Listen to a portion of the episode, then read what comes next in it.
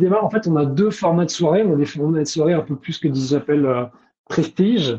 Euh, prestige, par exemple, euh, sur des, des grands lieux emblématiques comme le Palais Brognard, par exemple, où là, ça va être plutôt intéressant pour des boîtes qui ont déjà un market fit, donc des boîtes qui ont déjà des clients, qui ont déjà voilà, un chiffre d'affaires et qui cherchent à, à scaler. Et pour ceux qui sont plutôt en phase de création de produits, qui cherchent du feedback, on a un autre type d'événement qui s'appelle plus communautaire. Et là, on va avoir plutôt des profils B2C, donc des, des, on a ça plutôt des gens retail. Et là, ça va être plutôt pour se construire un feedback, euh, pour avoir voilà euh, un feedback de la communauté sur le produit, est-ce que tu fais la bonne direction, et éventuellement se créer une première base communautaire de bêta test. Salut. Merci, merci d'avoir répondu présent euh, pour participer au podcast de Scalpi. Merci à toi de m'avoir invité. avec plaisir. On va, on va découvrir un petit peu plus qui tu es par la suite. Je vais vous rappeler donc à tous donc les podcasts de, les podcasts de Scalpi pardon, c'est le podcast qui met en avant les acteurs francophones qui participent à faire grandir cet écosystème crypto et Web3 en, général. donc n'hésitez pas à vous abonner, à liker, à activer la cloche. comme d'habitude, le podcast est disponible sur YouTube, Spotify et Apple Podcast voilà, donc avant de commencer, petit rappel, ce podcast se, déroulera en deux grandes parties. Première grande partie, on va découvrir qui tu es, Augustin. Qu'est-ce que tu as fait avant de découvrir l'écosystème crypto, avant d'y entrer, et comment tu l'as découvert également, par, quel, par quel biais? Et après, on regardera un peu plus en détail ce que tu fais aujourd'hui, tu nous expliqueras un petit peu ton activité, et on ira un peu plus dans le détail. Donc je vais te laisser te présenter et puis on va, on va, partir, on va partir tranquillement sur ce podcast. Ça marche. Super, bah écoutez, bonsoir à tous. vous voyez derrière moi, nous sommes dans la période de, Noël. Donc j'espère qu'en tout cas, j'en profite pour te souhaiter la meilleure année parce que on est finalement début janvier. Donc bonne année à toi et bonne année à tous ceux qui nous écoutent. J'espère que 2024 va être une année euh, pleine de rebondissements. En tout cas, elle commence euh, en fanfare au niveau de la crypto et, de la blockchain avec plein d'échéances qui arrivent passionnantes. Donc, j'espère que 2024 va porter son lot de surprises dans le bon sens, on l'espère. Donc pour euh, faire cette introduction, donc euh, je m'appelle Augustin, j'ai 39 ans, euh, même si je ne le fais pas, j'ai bien 39 ans, je peux vous l'assurer. Beaucoup de personnes me disent que j'ai l'air d'avoir 25 ans, mais j'ai bien 39 ans. Peut-être 25 ans dans ma tête, mais bien 39 ans en tout cas sur l'état civil. Et d'écouter, je suis dans la, dans l'écosystème blockchain depuis à peu près trois ans maintenant, euh, très impliqué à, tous les stades. Et pour la petite histoire, en fait, moi j'ai découvert euh, la crypto et la blockchain euh, en fait par à la base par une frustration. Euh, et cette frustration a commencé par une session de covoiturage. Donc je vais vous expliquer en fait un peu l'histoire. C'est que euh, au début de ma, enfin, milieu de carrière, j'ai cherché un peu à faire quelque chose de différent. Et je me rendais compte que le monde francophone était un petit peu trop euh, francophone, disons. Et je cherchais à faire une formation un peu plus internationale. Et euh, dans un tragique covoiturage, je parlais avec quelqu'un qui avait fait un MBA. Et je me suis dit, c'est quoi un MBA Et dit, MBA, en fait, c'est euh, bah, quand tu as 2 à 10 ans d'expérience et que tu veux aller sur des secteurs et d'une expertise un peu plus gestion d'entreprise à un niveau plus international. Bah, c'est très bien, c'est exactement ce que je veux faire.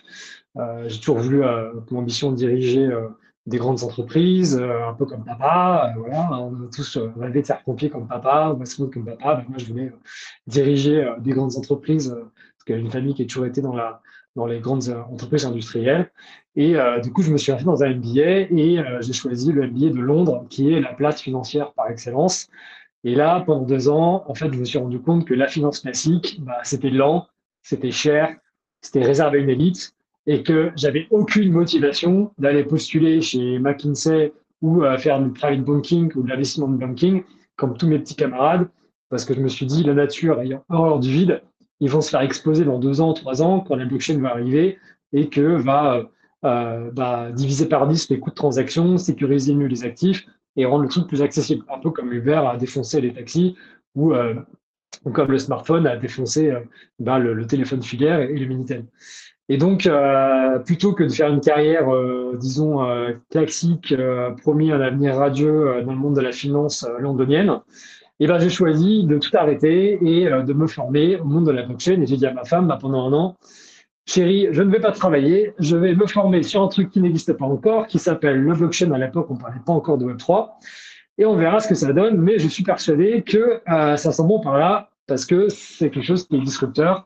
Est disrupteur amène des grandes vagues d'innovation, qui amène des grandes vagues de besoins et des grandes carrières?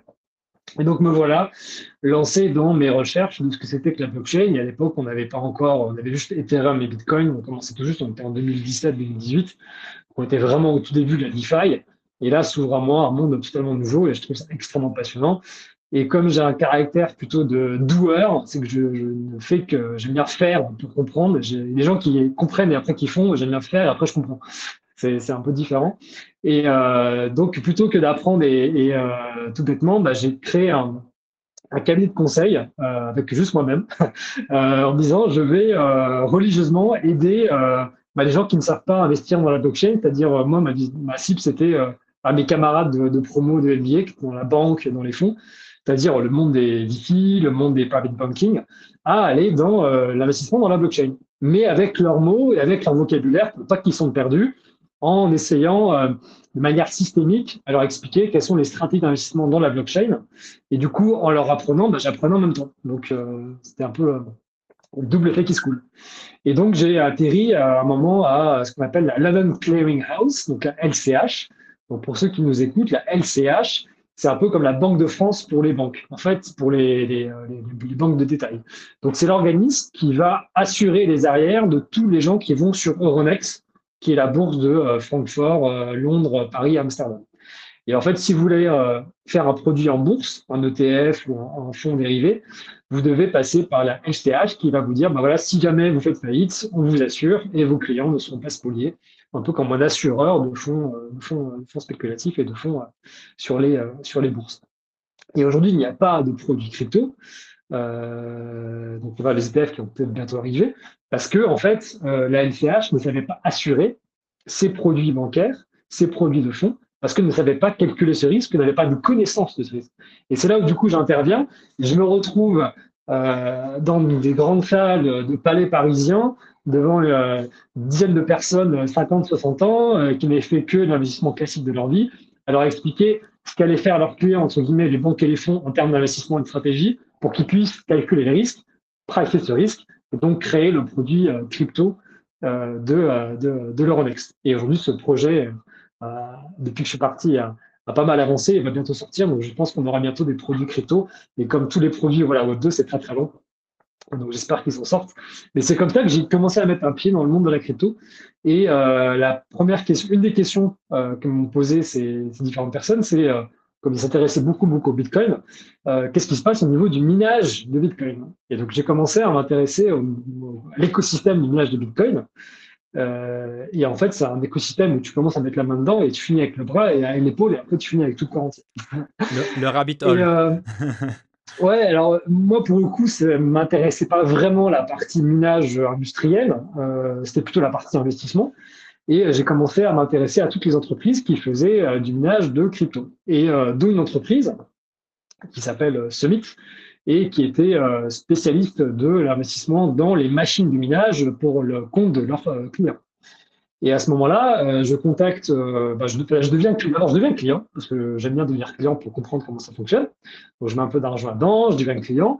Et dans les différentes discussions entre le fondateur et ses clients, je me rends compte que bah, il y avait un potentiel de croissance assez énorme de l'entreprise qui n'était pas encore exploité à son, à son plein potentiel et euh, que euh, le fondateur voulait aussi euh, diversifier l'activité dans d'autres services crypto.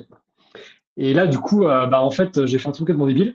C'est que je l'ai appelé en disant Tiens, est-ce que tu veux lancer un fonds d'investissement crypto? Il m'a dit oui. Je dis Est-ce que tu sais faire? Il m'a dit Bah non. Je dis Bah moi, je sais faire. et si tu veux, on travaille ensemble.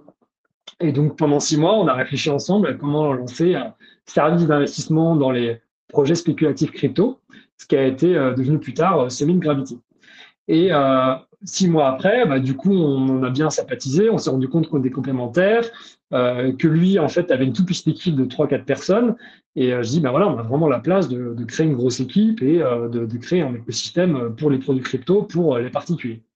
Et donc, me voilà, six mois après, je rejoins l'équipe en tant que consultant et je deviens CEO, donc Chief Operating Officer de Summit, Et en moins d'un an, on a fait passer la boîte de 4 personnes à 30 personnes et de 400 à, 4000 clients en diversifiant les services dans les masternodes, dans l'investissement spéculatif, dans la formation, dans la recherche de projets crypto.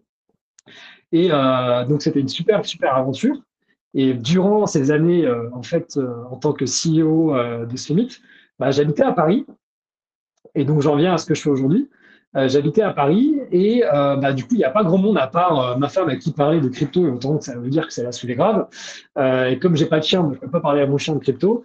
Donc, je me suis retrouvé, euh, bah, disons, un peu seul euh, dans Paris, euh, sachant que mes amis de mon MBA étaient vraiment dans la finance classique, donc n'étaient pas vraiment euh, intéressés par la crypto. Et je me suis retrouvé dans une communauté qui s'appelait les GG. Et les GG, c'était quoi? C'était un groupe de personnes qui s'est d'abord réuni dans un bar qui s'appelait Ginette et Georgette à Paris, euh, et a créé un groupe WhatsApp qui s'appelait GG, comme le bar Ginette et Georgette, le lieu, le premier endroit où ils se sont rencontrés. Et on se voyait tous les mois dans ce même bar pour discuter, et c'est devenu un groupe d'amis avec qui on pouvait parler librement euh, de blockchain et de crypto. Et donc c'est comme ça que j'ai commencé mon parcours, en tout cas avec les GG. Et euh, au bout de, disons, un an euh, de de, fréquentation de cette communauté. Euh, Mintiem, euh, de son nom, euh, surnom Mint, euh, qui était le premier à lancer cette communauté, on a pas mal accroché tous les deux et je lui dis, bah, tu sais, moi, ma spécialité, c'est bah, la création de valeur dans la scalabilité, la création de process, comment monter des équipes, comment créer des business, parce que avant de travailler dans la crypto, ce que j'ai pas dit, c'est que j'avais aussi créé plusieurs business, j'avais scalé des startups, j'avais créé des, des, divisions de grands groupes, donc j'avais cette partie en fait création de, de business euh, de, dans, la peau. Et donc quand je voyais cette communauté, j'ai mis un potentiel vraiment à exploiter si on y met les moyens et qu'on s'entoure bien et qu'on crée une équipe ad hoc. Et donc euh, on commence à faire grossir un peu la communauté GG et arrive euh, fin 2023, donc euh, automne 2023. Et là, arrivé chez Summit, je me rends compte que bah, j'avais un peu au bout l'exercice de scalabilité du groupe, qu'on avait quelques petits divergences de vision stratégique avec avec le CEO, et que moi je voulais, je voulais aller beaucoup plus loin, beaucoup plus vite, et pas forcément de la même manière que lui. Donc je me suis dit, bah, en fait, autant on est toujours mieux servi que par soi-même. Donc autant aller euh, faire, euh, une fois que bah, j'avais fait mes preuves chez Summit, autant aller euh, le faire à fond dans la communauté GG comme j'avais commencé à le faire, mais de manière un petit peu de, partant, de, de, temps passé, de, temps libre, et là le faire à temps plein. Et donc début octobre, avec Mint, on se met tous les deux à, beaucoup plus, à une intensité beaucoup plus forte sur la communauté GG, et du coup on, prend une équipe euh, beaucoup plus étouffée avec nous, on prend des spécialistes LinkedIn, on prend des spécialistes événementiels, et on passe la communauté euh, bah, de 600 euh, à 1200 personnes. On en est au 16e événement sur Paris, et aujourd'hui, je pense qu'on doit être la, communauté Web3, une des plus en vue de, l'écosystème. Et je pense qu'on peut en parler juste après dans la deuxième partie, mais voilà à peu près l'histoire. et donc, j'ai commencé tout, tout simplement par un trajet de covoiturage, en passant par par un MBA, un petit pied dans l'écosystème crypto qui a commencé pour moi dans un environnement un peu, un peu bizarre. Et puis aujourd'hui, euh, euh, sur euh, la partie communauté, j'ai. Voilà, très simplement. Bon, mais super, super explication. Donc, je, je, récapitule aussi un petit peu. Donc, c'était à peu près quoi, 2017, le covoiturage et tu découvres un petit peu ton MBA en même temps sur, du coup, sur Londres, ce que tu disais, c'est ça? Oui, c'est ça. Et après, donc du coup, trop de financiers traditionnels, eu vraiment une vision sur, sur le potentiel de cet écosystème. Et, et du coup, tu rentres chez, chez, Submit deux ans en tant que, que CEO. Et, et, depuis du coup fin 2023, maintenant c'est c'est GG Crypto du coup ça s'appelle. donc on va on va on va on va voir un peu plus en détail après par la suite un petit peu tout ça. Donc effectivement c'est c'est intéressant de voir ce, ton parcours. Donc, plus toi, tu, arrives du, depuis l'investissement, on va dire, traditionnel et tu, tu arrives à la crypto du monde de, Ouais, pas, pas, pas, je dirais pas l'investissement traditionnel parce que j'ai pas parlé de mon début de carrière. Euh, là, j'ai vraiment parlé de la deuxième partie. La première partie, en fait, moi, à la base, j'ai fait une école d'ingénieur. Mais pas parce que je voulais faire une école d'ingénieur, c'est que je voulais comprendre comment fonctionnent les équipes techniques. En disant, le jour où je dois coacher des équipes techniques, ça m'intéresse de mettre à la place d'eux et de pouvoir les aider à, grandir. Donc j'ai toujours en fait cette, euh, cette dimension sociale, pas le social dans le sens euh, humanitaire, mais dans le sens de vraiment vouloir aider les autres à grandir, soit en les formant, soit en les accompagnant, soit en les manageant. Et donc, bah, quand on sort d'école et qu'on a 23 ans, c'est difficile de manager les gens, hein, donc on va pas commencer tout de suite. Donc, j'ai passé une première partie de carrière à acquérir énormément de compétences en faisant le maximum d'expérience possible euh, pour pouvoir acquérir le maximum de compétences dans le management d'équipe et euh, dans la direction d'entreprise, qui était au début mon, mon, objectif. Et donc, euh, j'ai fait trois choses très différentes. en fait, j'ai fait un peu tout le parcours de vie d'un produit. C'est que, première chose que j'ai fait, j'ai créé trois entreprises dans trois secteurs différents. Donc, c'est comment passer de 0 à 1. Donc, vous avez une idée, vous avez une feuille blanche, vous créez un produit, il faut le vendre. Donc, passer de 0 à 1, c'est trouver ce qu'on appelle le product market fit. Vous avez un produit, vous devez fitter ou trouver votre marché, le product market fit. Et à chaque fois que j'ai une passion, je me suis entraîné à me dire est-ce que je suis capable de trouver un product market fit qui est la brique numéro un pour passer de 0 à 1. Donc j'ai pu le faire dans l'éducation, dans les cours de soutien scolaire. Donc la première boîte que j'ai créée quand j'étais encore étudiant, c'était une boîte de soutien scolaire où je trouvais des professeurs pour des étudiants via du coaching et via des analyses psychologiques. La deuxième boîte que j'ai créée, c'était euh, dans euh, la bière, parce que je me suis rendu compte qu'il y avait une, une, envie des Français de découvrir la bière à un certain moment, mais qu'il n'y avait pas forcément de brasserie artisanale. Donc j'ai créé une, brasserie artisanale en même temps que je travaillais dans un grand groupe. Donc je faisais ça des soirs et week-ends. J'ai créé la marque de bière de zéro en, en, pensant d'abord aux étiquettes, en disant tiens, le marketing c'est d'abord l'étiquette. Donc comment passer d'étiquette au produit et pas du produit à l'étiquette? Donc en, vendant les premières productions. Et troisième entreprise, je me suis rendu compte qu'il y avait un vrai besoin euh, un moment de gens de faire des séjours nature pour se retrouver, se regrouper, faire des team building, notamment au niveau des étudiants. Et j'ai créé un tour opérateur de sport extrême pour des anglophones qui voulaient faire des séjours en France autour des sports extrêmes dans la montagne et dans la nature. Donc voilà, c'était à chaque fois des, des passions euh, que j'essaie de transformer en, en, en, des passions rentables et à chaque fois avec, succès. Et ça, ça m'a conforté du coup de continuer euh, la carrière dans l'entrepreneuriat et dans la création de valeur. Et la deuxième étape, une fois qu'on est passé de 0 à 1, c'est de passer de 1 à 100, c'est la scalabilité, ce que j'ai pu faire avec Summit. Et j'ai aussi pu le faire dans des accélérateurs comme Station F, comme euh, The Family, où euh, j'ai aidé pas mal de startups à, grossir et à grandir. Euh, j'étais aussi au bord de startups dans différents pays, comme au Mexique, comme en Birmanie, où j'ai pu à chaque fois faire des très très différents. Et la troisième étape, c'est qu'une fois qu'on est passé à 100, bah, c'est la maturité et la, la, case grand groupe. Et là, j'ai passé un certain nombre d'années de ma carrière dans des groupes comme Nexity, Vodafone, euh, Bayer, Michelin, euh, où j'ai pu à chaque fois bah, soit créer des nouveaux services, soit des nouvelles divisions, ouvrir de nouveaux pays, etc.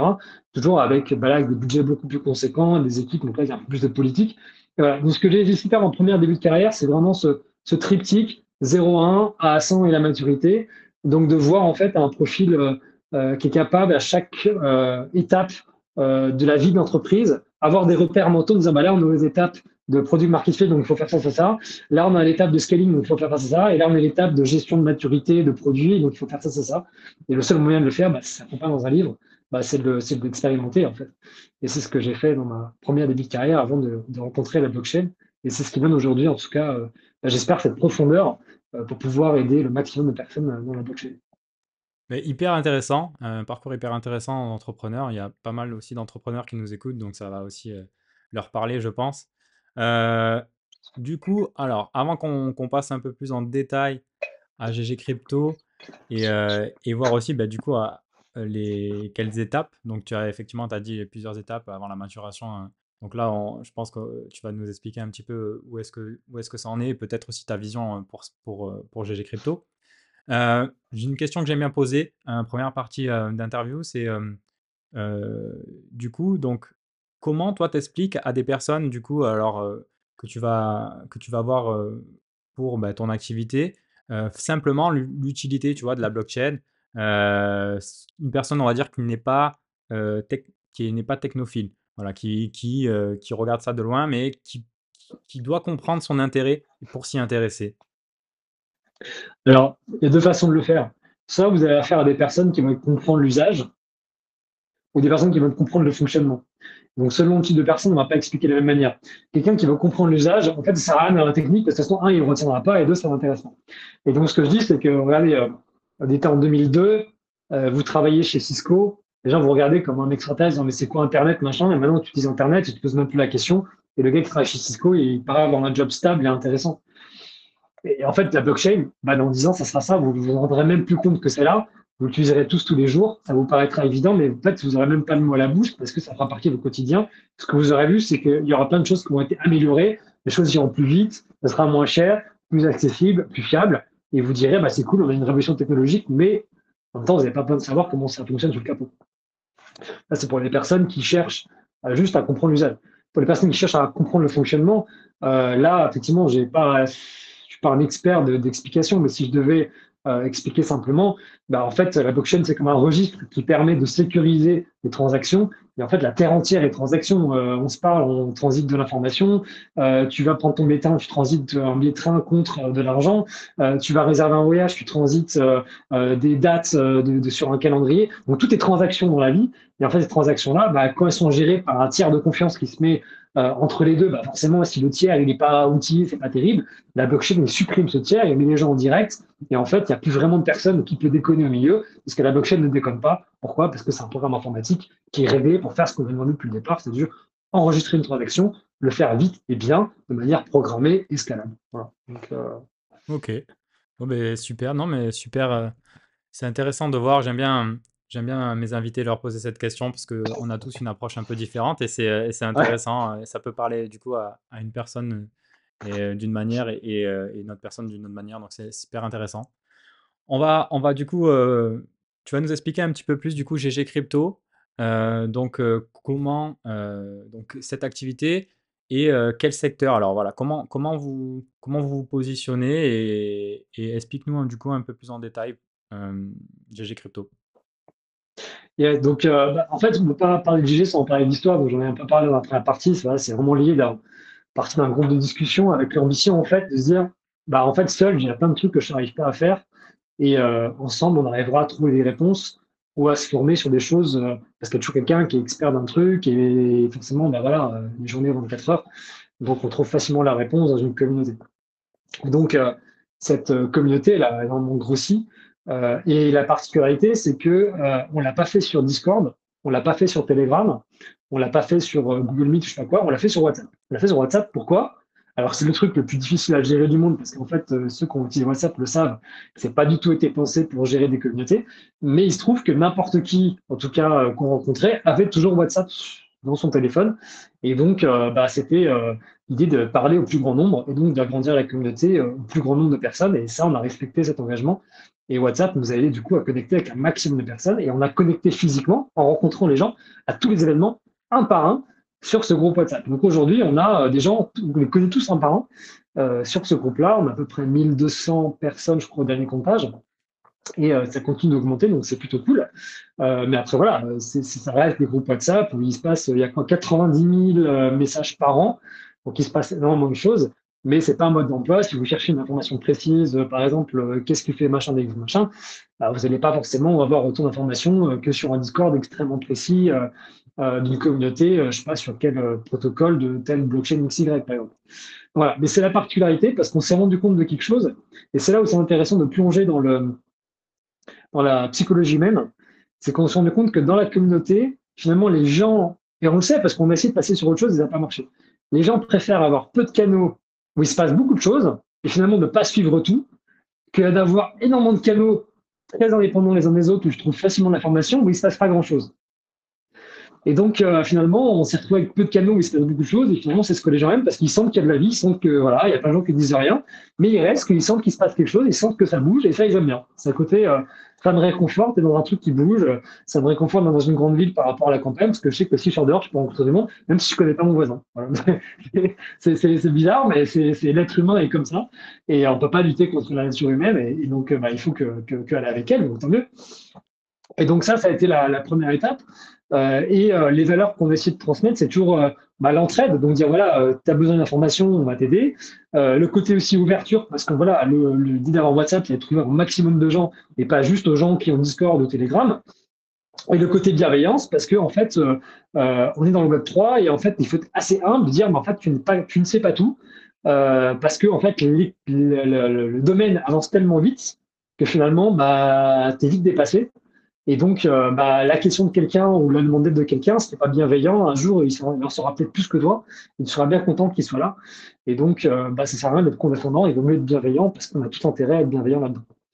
Et donc, euh, en deuxième étape qu'on a fait, c'est qu'on s'est rendu compte aussi que les gens avaient besoin d'informations, mais que ça suffisait pas en fait de se retrouver entre eux et qu'ils avaient besoin de physique. Donc on a fait des événements physiques et surtout on s'est dit bah tiens il y a des gens qui créent des événements et qui créent des projets euh, parce qu'à l'époque il y avait beaucoup d'entreprises qui se créaient sur la blockchain encore aujourd'hui, mais à l'époque c'était vraiment une ébullition de, de projets. Euh, ils savaient pas trop où ils mettaient les pieds, mais ils y mettaient les pieds et c'était assez ambitieux. Et on s'est dit, tiens, ils peuvent vraiment apporter quelque chose d'intéressant parce que eux, ils ont poussé la porte, eux, ils sont allés euh, casser la glace, et donc ils peuvent expliquer un peu concrètement ce qu'ils ont vu derrière la porte à, la communauté. Donc on leur a dit, bah, viens dans le bar et viens parler de ton projet à la communauté. Et puis les projets sont venus, ils ont commencé à, pitcher, hein, donc voilà, moi je fais ça. Alors au début c'était pas très organisé, ça a duré 20-25 minutes, c'était un peu chaud comme la mort. Hein. les gens parlaient en même temps, etc. Mais c'était ouais, bienveillant, c'était les bons enfants, c'était sympa. Et au bout d'un moment, bah, la communauté elle a un peu stagné. Et parce que, en fait, c'est toujours un peu les mêmes qui venaient, toujours un peu les mêmes qui venaient. Euh, parce qu'une fois que tu as vu les gens physiquement, bah, voilà, tu été vite entre nous, quoi. Euh, c'était les mêmes projets qui venaient tout le temps. Euh, ils n'étaient pas forcément bien accompagnés au début. le temps de parole était soit trop long, soit trop court. L'environnement n'était pas terrible en, termes de lieu physique. Donc tout ça, on s'est dit à un moment, et ça correspond à un peu au moment où je suis arrivé où j'ai dit à Amine, tiens, on va, on va accélérer un peu le mouvement. Je dis, en fait, c'est dommage parce qu'il y a une vraie valeur ajoutée qui se crée, mais elle pourrait être scalée. Et si on fait ça mieux, bah, du coup, on pourra apporter plus de choses à plus de gens, aider plus de gens, et c'est toujours cette ambition d'en faire plus, plus, plus, parce que euh, si on sait qu'on peut aider les gens, bah, pourquoi se restreindre, en fait. Et donc, euh, on a complètement changé euh, notre fil des On s'est réunis, c'était l'été 2022, je crois. Pendant trois mois, on a discuté avec Mint, on a, tout coupé, on s'est dit voilà, on s'est réunis pendant trois mois, on a pris des feuilles, des crayons, on s'est dit ok, ben, qu'est-ce qu'on est capable de faire bien et pas bien, qu'est-ce qu'on va faire, qu'est-ce qu'on peut faire, sur quoi on va focus, quelles seront nos valeurs, comment on va les diffuser et quels produits on va pouvoir mettre en place. Parce que si vous n'avez pas un produit euh, bien expliqué, ben, les gens ne savent pas trop ce que vous faites. C'est un peu comme euh, Interville. Euh, pourquoi tout le monde se souvient Je ne sais pas si tu as connu Interville. Euh, dans ta, dans ta, dans ta jeunesse. En tout cas, bon, quand j'étais petit, c'était le rendez-vous de tout l'été pendant des années et des années, parce qu'en fait, ils avaient marketé tout de dingue, c'était toujours le même format, avec une vachette, une arène, les chansons à la con, les blablabla, les mecs qui faisaient paf paf avec les, avec les bâtons et, euh, et les jeux à la con euh, gonflables. Mais à chaque fois, les villes changeaient et euh, d'autres villes se rencontraient. Donc tu savais ce que tu allais voir, mais avec des, compétiteurs, différents, ce qui a amené un côté rassurant, mais côté surprise. Et donc, on s'est dit, mais en fait, on qu'on fasse pareil. Il faut que nos soirées, elles soient standardisées pour que les gens se disent, bah, tiens, la prochaine soirée où je vais, je sais à quoi m'attendre, mais il y a la nouveauté en variant soit les gens qui viennent, soit les projets qui vont pitcher. Et donc, on s'est mis d'accord sur un format de soirée qu'on a appelé Pitch Networking. Et là, on s'est dit, OK, ce qu'on veut faire, c'est formater le temps de pitch parce que étude impact mental sur le temps de cerveau, quand tu parles 20 minutes, en fait, euh, tu parles le vide. Et quand tu parles une minute, tu n'as pas le temps de dire euh, grand-chose. Donc, j'ai dit 5 minutes. OK, 5 minutes, 5 minutes et 5 slides. Parce que si les gens, tu fais 20 slides, en fait, tu parles 20 minutes. Donc, on a limité le nombre de slides par projet en disant, ben, en fait, si on fait que 5 slides, les gens sont obligés de se restreindre. Et le plus dur, c'est de se restreindre à parler, parce que tout le monde a envie de parler de, ce qu'il fait. Et euh, donc 5 minutes, 5 slides. Là, on a vu que ça marchait et on s'est dit, OK, très bien, pouf, test and learn, ça marche plutôt bien, les gens sont contents, on a fait un produit. Et on a créé ce qu'on appelle le Teacher Package. Et donc, on en vient aujourd'hui à la troisième évolution. C'est après avoir fait les groupes de communication, après avoir fait les événements, on a créé une palette de services pour les projets, toujours dans l'idée de les aider à mieux se faire connaître, à mieux se faire entraider et mieux communiquer. Et c'est quoi le Teacher Package? Le Pitcher Package, c'est un truc qui n'existe quasiment pas dans l'écosystème parce qu'en fait, c'est issu des observations qu'on a fait et de tout le test and learn des soirées euh, qu'on a fait et qu'on a amélioré au fur et à mesure. Et c'est un pack qui permet d'impacter pour un projet son auditoire en amont, pendant et après un événement.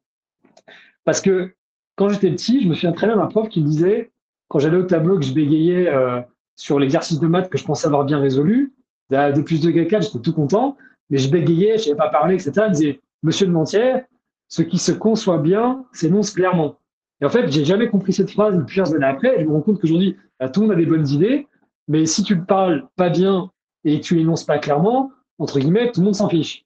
Euh, et tu as beau être content le soir de ton projet, bah, finalement, euh, un gars qui a fait un projet un peu moins bien et qui communique peu, il sera toujours meilleur. Donc finalement, c'est un peu dommage. Donc c'est un peu injuste. Et donc pour réparer cette injustice, qu'on n'aime pas les injustices et qu'on veut être bienveillant et l'entraide, bah, ce pitch package, on s'est dit, si une entreprise devait faire, par exemple, ce qu'on fait à dimension des soirées d'envergure, faire venir 300 personnes un lundi soir dans des lieux emblématiques, faire une semaine de préparation avec des calls de préparation, de la communication, des vidéos, des posts, euh, des euh, animations de pitch, euh, des créations de groupes WhatsApp après les événements pour que tu repartes avec tes leads dans la soirée. C'est peut-être allez, six mois de préparation avec une équipe à temps plein et plusieurs dizaines de milliers d'euros de budget. Je sais parce que je l'ai vécu dans, plusieurs boîtes que j'avais. Et là, on s'est dit, ben, comme on a standardisé, on est capable aujourd'hui de proposer ces pitch packages à des prix extrêmement faibles donc abordable par n'importe qui de la communauté, aux entreprises, donc on peut aider n'importe qui parce qu'on a des budgets extrêmement réduits, et en plus dans une ambiance extrêmement bon enfant et extrêmement qualifiée dans le monde du Web3. Et ça aujourd'hui c'est un peu une, entre guillemets, euh, un, un, cercle vertueux parce que je pense que la communauté s'est rendu compte aussi de l'évolution euh, des soirées et que la qualité amène de la qualité et qu'on a un taux de retour de satisfaction énorme parce que là on s'est rendu compte, bah avant j'allais dans un bar je parlais avec trois potes euh, sur une bière, on connaît à peine le mec, et puis c'était cool, on était 20, on voyait les mêmes. Là, c'est bien, je rencontre plein de gens, euh, j'ai écouté des projets super sympas, les entreprises disent, bah, c'est trop bien, euh, moi, grâce à vous, j'ai décollé mes ventes, j'ai recruté mon associé, maintenant mes collaborateurs savent mieux ce que je fais, dans l'écosystème, maintenant, j'ai l'impression que j'ai plus d'influence, etc. Donc voilà, donc il y a un côté, en fait, fly to quality, qui a extrêmement bien fonctionné et qui aujourd'hui bah, redescend sur tout l'écosystème. Et euh, ça fait partie bah, du coup de notre mantra de, toujours redescendre de la valeur le maximum euh, sur, euh, sur la communauté. Voilà. ok, très bien. Alors du coup, donc ta cible pour, pour ça, c'est des entrepreneurs Web3 ou pas forcément Web3 qui veulent se mettre au Web3 et qui cherchent quoi Qui cherchent du coup de la visibilité, des clients ou des investisseurs ou les deux? Comment comment voilà comment ça alors, il y, a, deux types de. En fait, la communauté, ça va vraiment à plusieurs types de personnes. Euh, en fait, le premier type de personnes, c'est les personnes qui veulent juste venir, euh, soit aux soirées, soit dans les groupes de discussion. Et là, c'est euh, voilà, entièrement, entièrement libre. Hein. on a, on a, on n'a pas de. Alors, ce qui est bon, c'est qu'on n'a pas de site internet. comme quoi, on peut faire du marketing sur site internet. c'est assez bizarre. mais on a un Linktree avec l'onboarding pour le groupe WhatsApp. Et là-dessus, sur WhatsApp, on lance toutes nos soirées aussi, euh, donc n'importe qui peut venir et euh, contribuer à la communauté, euh, soit en discutant avec les gens, soit en venant à la soirée, en du networking. Et ceux qui veulent qu'on ait besoin plus précis, ponctuels, c'est-à-dire qu'en fait, il faut que le besoin il soit immédiat, parce que si vous avez un besoin dans deux ans, vous n'allez pas être très motivé à faire la préparation pour venir pitcher. Par contre, si votre besoin il est dans un mois, deux semaines, deux mois maximum, ça devient extrêmement intéressant parce qu'en peu de temps, vous pouvez être propulsé devant une communauté avec un discours construit et une campagne de marketing et de communication euh, faite de A à Z. Donc c'est vrai que c'est vraiment sympa. Et là, les use cases, c'est je lève des fonds, je lance un produit, euh, je veux du feedback, euh, je cherche à être plus influent, je veux construire mon personal branding aussi. Il y a beaucoup de, cas de comme ça. Ou je cherche un collaborateur, un associé, ou éventuellement je cherche est-ce que mes collaborateurs savent mieux ce que, je fais Donc on est vraiment sur euh, des besoins très très différents et euh, on a des, personnes qui euh, bah, ont eu des, des, retours d'expérience extrêmement intéressants et variés. On a par exemple une des boîtes qui a commencé à pitcher chez nous et puis six mois après ils ont gagné le concours de pitch à Hong Kong FinTech 2023. Donc c'est vraiment on est super content pour eux et, et en fait bah, ça a été un peu le, je ne dis pas dire que c'est grâce à nous à 100%, mais ça a été un peu l'élément déclencheur qui les a fait lancer sur toute leur, leur roadshow de concours de pitch jusqu'à atterrir à la première équipe française depuis 15 ans qui a gagné les concours de pitch. Donc ça, on est extrêmement content pour eux et, c'est tip top de voir ça, que, ça redescend un peu sur la communauté derrière. Ok. Bon, ben oui, c'est top. Du coup, effectivement, euh, donc ça permet aussi euh, d'améliorer sa visibilité, de potentiellement trouver des collaborateurs ou des associés.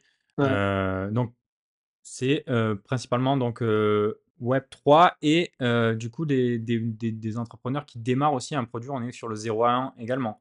On peut être sur du 1 à 100. On est, sur, les, sur les personnes qui démarrent, en fait, on a deux formats de soirée. On a des formats de soirée un peu plus que j'appelle prestige.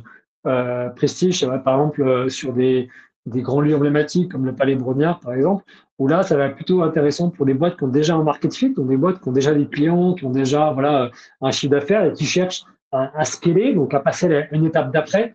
Euh, soit, par exemple, on a euh, des entreprises qui étaient en levée de fonds, euh, ils avaient déjà un produit, ils avaient déjà voilà, un market fit, ils étaient en train de faire une private sale, et ils ont pu faire un ROI x 10 entre, entre l'événement et ce qu'ils ont récupéré en private sale. On a des boîtes qui ont, par exemple, décuplé leur vente par rapport à ça, mais ils avaient déjà, voilà, déjà un produit qui était lancé, mais cherchaient à passer l'étape d'après. Et pour ceux qui sont plutôt en phase de création de produits, qui cherchent du feedback, on a un autre type d'événement qui, s'appelle plus communautaire. Et là, on va avoir plutôt des profils B2C. Donc des, on a ça plutôt des gens retail. Et là, ça va être plutôt pour se construire un feedback, euh, pour avoir voilà, euh, un feedback de la communauté sur le produit, est-ce que tu fais la bonne direction, et éventuellement se créer une première base communautaire de bêta-testeurs ou de premiers euh, clients qui viennent bah, grossir les rangs des, des gens qui vont tester le produit. Ok, très bien. Donc pour ceux qui seraient éventuellement intéressés, je mettrai en lien tes réseaux sociaux pour pouvoir te contacter. Et aussi, j'ai vu que, bon, il n'y a pas de site internet, mais il y a un site sur, sur LinkedIn aussi de GG Crypto pour, pour pouvoir échanger. donc voilà, les personnes qui nous écoutent et qui sont potentiellement intéressées pour participer, soit en tant que membre de la communauté et, et, voir un petit peu les, les pitchs qu'il peut y avoir, ou si vous vous êtes aussi un entrepreneur et que vous, essayez, vous souhaitez pitcher. Donc, n'hésitez pas à contacter Augustin. tout sera en description. avant qu'on termine, pareil, j'ai une autre petite question que je pose, comme à mon habitude, sur la deuxième partie qui est un peu plus personnelle. toi, du coup, J'aime bien demander à mes invités, euh, tu vois, quand on est dans l'entrepreneuriat, bon, toi en plus, tu as, quand même un background dans l'entrepreneuriat, pas forcément que dans le Web3, mais tu as, quand même monté pas mal d'entreprises. Mais là, dans le Web3, euh, qu'est-ce qui t'anime? Toi, comment tu souhaites en fait impacter cet univers, euh, cet écosystème Web3, crypto en général? Voilà, qu'est-ce qui t'anime, toi, pour, pour avoir, avoir monté ce projet? C'est une très bonne question et euh, la réponse elle est toute simple. Hein. C'est ce que j'ai vécu en fait euh, en tant que CEO, c'est que CEO, bah, on est euh, en charge de structurer l'entreprise et développer l'entreprise. Et on s'est rendu compte que qu'on était en 2020, entre 2020 et 2024, bah, finalement, bah, aujourd'hui c'est un peu plus le cas, mais il n'y a pas grand chose qui existait pour avoir un parcours entrepreneurial entre guillemets sans embûche. Qu'il fallait vraiment tout explorer et qu'il y avait peu de process, peu d'outils, peu de personnes qualifiées, peu de prestataires et il fallait tout faire chez c'est prendre tous les murs un par un euh, pour pouvoir y arriver.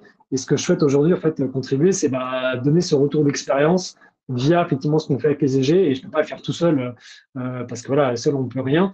Et tout ce qu'on est en train de construire, justement, c'est pour aider les personnes. Soit vous venez aux événements, vous allez voir des projets qui sont dans le 3 et vous allez dire, bah, tiens, c'est intéressant, ils ont fait ça, je peux reprendre une partie de, de ça. Là, j'ai eu la peine il n'y a pas longtemps quelqu'un qui cherchait à, à, faire une entreprise ou un projet dans les fantasy games et il posait la question de la réglementation et je lui ai donné des noms de projets qui avaient déjà exploré un peu le secteur en disant bah, tiens, bah, essayer de marcher dans les pas des gens qui ont déjà cassé un petit peu des murs euh, plutôt que réinventer la poudre. Euh, donc ça va être vraiment voilà, de, d'aider à contribuer en, en scalant cette communauté pour qu'un maximum de personnes puissent euh, derrière avoir les feedbacks des gens qui ont déjà fait. Parce que dans ce monde de la blockchain, bah, tout est nouveau, tout est euh, précurseur, tout le monde est précurseur. Et euh, bah, le temps, c'est de l'argent. Le temps, c'est euh, quelque chose qui est important et on en a tous très peu. Plutôt qu'on a des familles ou qu'on a des enfants ou des femmes ou des conjoints. Et ben, euh, c'est vrai qu'on est très content de pouvoir gagner un petit peu de temps en ayant l'expérience des autres, en étant formé ou en étant bien entouré. Donc voilà, c'est ce que j'espère en tout cas donner le plus possible aux gens pour qu'ils puissent avoir du temps de qualité dans leur vie. Bon, ben super. Mais écoute, je te remercie. Merci à tous ceux qui ont écouté l'épisode jusqu'à la fin. Euh, n'hésitez pas, pour rappel, à vous abonner, à, liker et à partager cet épisode. Euh, ça contribue à faire grandir la communauté. Euh, je te remercie encore, Augustin, et, et on va suivre ça de près. N'hésitez pas, du coup, les liens sont en description si vous souhaitez contacter Augustin et en savoir un petit peu plus sur GG Crypto et leur communauté. Merci encore. Je te laisse le mot de la fin et je te dis à. Bah, merci à toi, euh, merci à Pascal. Et puis, de la fin, ça sera une très belle année 2024 parce que nous sommes début janvier. Et donc, euh, bah, je redis très bonne année, meilleurs vœux Et plus important, bonne santé à tout le monde. Merci. Allez, merci, bonne soirée.